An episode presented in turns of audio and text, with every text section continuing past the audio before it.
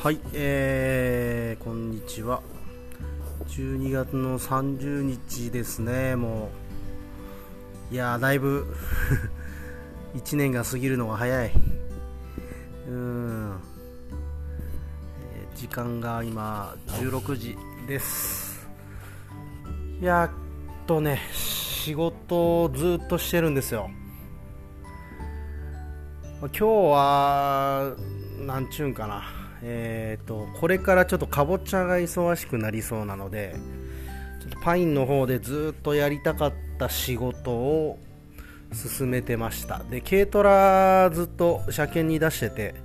ようやく昨日帰ってきてね、で、台車でも軽トラ借りてたんだけど、あれが肉なんで、パイン畑入れないんですよね。なので、えー帰ってきてようやくやりたい作業ができて、えーちょっと今日すっきり年内にねやりたいことできてすっきりしてます。はい、えーで今日はそうだな。えっ、とね今年なんか自分的になかなかこのなんだろうなえーと印象的だった言葉というかまあなんかそういうものをちょっと考えてたんですけどこれは今年に限らずなんかな、まあでもここ最近ずっとそうだな、んかこう、ずっと意識の中にはずっとあるなっていう言葉が、まあ、よく言うメタ認知ですよね。はい。で、まあ、今年はね、そうだね、なんか予期できないことがすんげえいっぱいあったんですよ。えーまあまずは天気、天候ですよね。えー2月の、2月、5月、そして10月の半ばから12月半ばまで、えーまあ、なんか4ヶ月ぐらいなんかな、感覚的には。なんかほぼ1ヶ月なんか雨ばっかり降るな、みたいな月がですね、えーあって、本当寒気雨季じゃないんですけど、もそんなような、うん今まであんまりないような天気に見舞われてですね。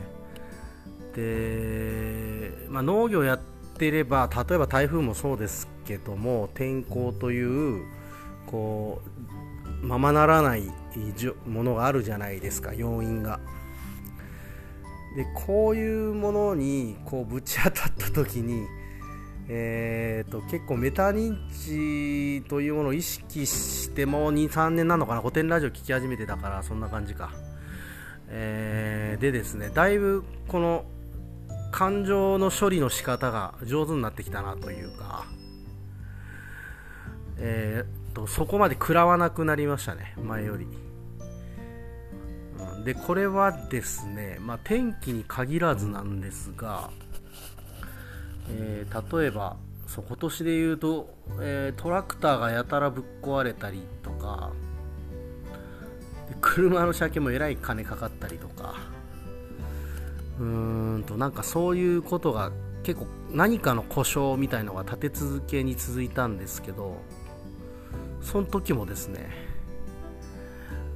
うーんと昔だったら多分ついてねえななんでなんだみたいなのをちょっと引きずったような気がするんですけど。えー、と今年はねなんかそれもなく割と仕方ないなというか冷静でしたね結構。何なんでしょうねこれね。だいぶそういう考え方が身についてきたというか、まあ、単純になんか自分より大変そうな人結構いるじゃんみたいなのを見て分かってたりするのでなんかそこが大きいですかね。なんか借金することにしてもなんか僕の額なんか全然安かったりとか、まあ、一概に比較はできないですけどね。返しやすさみたいのもあるだろうし、まあ、でもなんかそういううーん自分以外の人自分と比べる比較できる何かがあるとなんか自分の位置みたいのが割と冷静に見ることができてなんかだ言ったら相対的に物事を考えるみたいなのが割とできるようになってきてメタ認知が上手くなってきたかなという、まあそんな感じがしますね。で、まあ、こういう古典ラジオでもよく言われているようなことだと思うんですけど自分の思い通りにねえ物事が進むもしくは人間をそういう風に動かすみたいなことは、まあ、コントロールみたいなものってできそうで実はできないんだっていうのもなんか結構肌感として分かってきたというか、うん、経験を、まあ、そういう経験を通して頑張っているんですけどしょうがねえなっていう風に思えるようになってきたんですよ。でこれができることが何がいいのかっていうとですねえー、っとなんすか切り替えが早くなるんですよね。思考停止しないんですよ。その事実を受け止めてじゃあ今何ができんだろうとかじゃあどうしたらいいんだみたいな話で例えばそうですね僕で言うと今年かなり予想外の出費が多かったのでちょっと運転資金の方が足んなくなるぞと思って、え、っと、いろいろ危惧はしてたんですが、まあ、足んなくなるぞじゃなくて、足んなくなるとしたら何すりゃいいんだみたいな風に、まあ、発想の転換を割とすぐできてですね、まあ、その JA にお金を借りに行くということなんですけども、まあ、そうやって動けたので、なんか結局その問題はあの解決はできたんですね。まあ、返さなきゃいけないお金は増えたんですけど来年からまた収穫できるパインの量も増えますしあの今年よりは収支は良くなるので、えーとまあ、そうやって考えたらあなんとか今を乗り切ることが大事だというふうに考え直して対応対処ができたということがあって、うん、なんかこういう、まあ、これだけじゃないと思いますけどもねいろいろあったと思うんですが、まあこんなことができるようになってきたなというのが実感としてありますね、まあ、メタ認知は今年は結構あの自分の中で大きい言葉だったなと。なんかそれは実践でき始めてきたというか、うん、なんかそんな感覚があります。でもう一個ねすごい自分の中でこれ大事だなと思ったのがあの自己開示ですね。自己開示結構今年いろんな人の自己開示を聞いたような気がするんですけども石垣ラジオの中とかでもありましたね。うん。でねこの自己開示いいんですよねこれ。まずはえっ、ー、と何ていうんですかねえっ、ー、と話してる人が浄化されてる感すごいあるんですよ。それを話すことで。なんかだんだん傷が癒されていく感じが、まあ、傷がある程度癒されてないと自己開示できないと思うんで、まあ、段階があると思うんですけどそのできる段階に達してできる相手が見つかって自己開示ができた人っていうのはだんだんそのね持っていた傷みたいなものがなくなっ癒えていくというのがそういうパターンがあるなと。自分のことを考えてもやっぱそういうのがあったので、うん、でだからねなんか結構エモいんですよね話聞いてるとね。うん。なんかこの心を揺さぶられるんですよ。自己開示に。で最近もつい最近もねあのー、そういう自己開示を結構大変な自己開示をしてくれた方がいたりとか。でなんかその、まあ、自分にとって大事な人が大体してくれたりするのででそういう人の自己開示を聞いた時にですねその人に起こっている問題みたいなものが割と自分ごと化してきてですねあのその人の困っていることに関わるテーマの何かについてこうアンテナが立って、えー、ちょっと調べてみたりとかなんかその普段目に入らない記事が目に入ってくるだとかぱなんかそういうことが起こるんですよね。だからその他人にも結構いい影響を与えるのが自己開示なんじゃないかなと思っていて。でやっぱ今の時代それがすごいやりにくくなっているなと。まああんまりやりやすすぎてもどのいいのかどうなのかちょっと俺にも分かんないんですけどね。あんまじゃあ話せばいいかみたいな感じでもないバランスみたいなものがあるんだと思うんですけど。うん、でもその自己開示をした人に対してなんか自分はすごい親近感を感じるというかなんかそういうことがすごい今年多くてですね。いやーなんかこうそういう場自己開示ができる仲間がいる場みたいなものが、まあ、自分としても何か作れたらいいななんていうのは、うん、前々から思ってはいるんですがなんかより具体的にうんと解像度が上がってなんかそういう場が欲しいという気持ちになっているなと。まあねえー、っと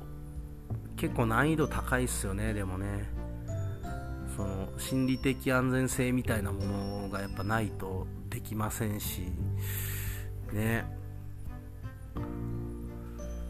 まあでもいいと思うんですよねこれ。非常に。今日もなんかねそういうポッドキャスト聞いてましたけど、うん、やっぱこう知らないから怖いことってあるじゃないですか。でその自分と同じテーマで困っていた人がその人に起こったことを自己開示してくれたこの話とか出来事物語みたいなのってうん、すごい人を救いよ救うような気がするんですよね、俺がやってるあのうつ病語る会とかでもそうですけども、その石垣ラジオ、最近できてませんけどね、うん、なんかそういうところをね、自分ももう少し作っていくとか、えーと、そういうのを聞いてあげられるような、この心持ちとか、器みたいなものが、まあ、器はどうなんだろう大きくなるようなもんじゃないのかもしれないですけど、うん、なんかそんなものをね身につけたら身につけられたらいいななんてことをね思ったりしましたね、うん、今年はそうですね。まあいろいろ考えたけどこの2つがとりわけなんか今の自分の中には大きなものとしてね言葉として残りましたね。来年はどんな言葉とかあ、概念考え方みたいなものに出会えるのかなといううところがちょっと楽しみですね、まあ、引き続き古典ラジオ等々を聞きながらちょっと来年は本もね今年全然読めてないんで本なんかもこうもうちょっと読んでいきたいなと。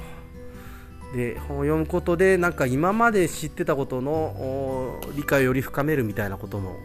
できるんじゃないかなとか、そんなことも思ったりしてます。ということで明日もね明日もちょっと僕多分仕事はしなきゃいけなくて午前中で終わりたいなとかなんとなく思ってるんですがこれがかぼちゃの苗の展開次第でも明日から植え始めなきゃいけないっちゅうんで本当今年正月ないっすね。でもねこれえーと、今日天気予報見てて分かったんですが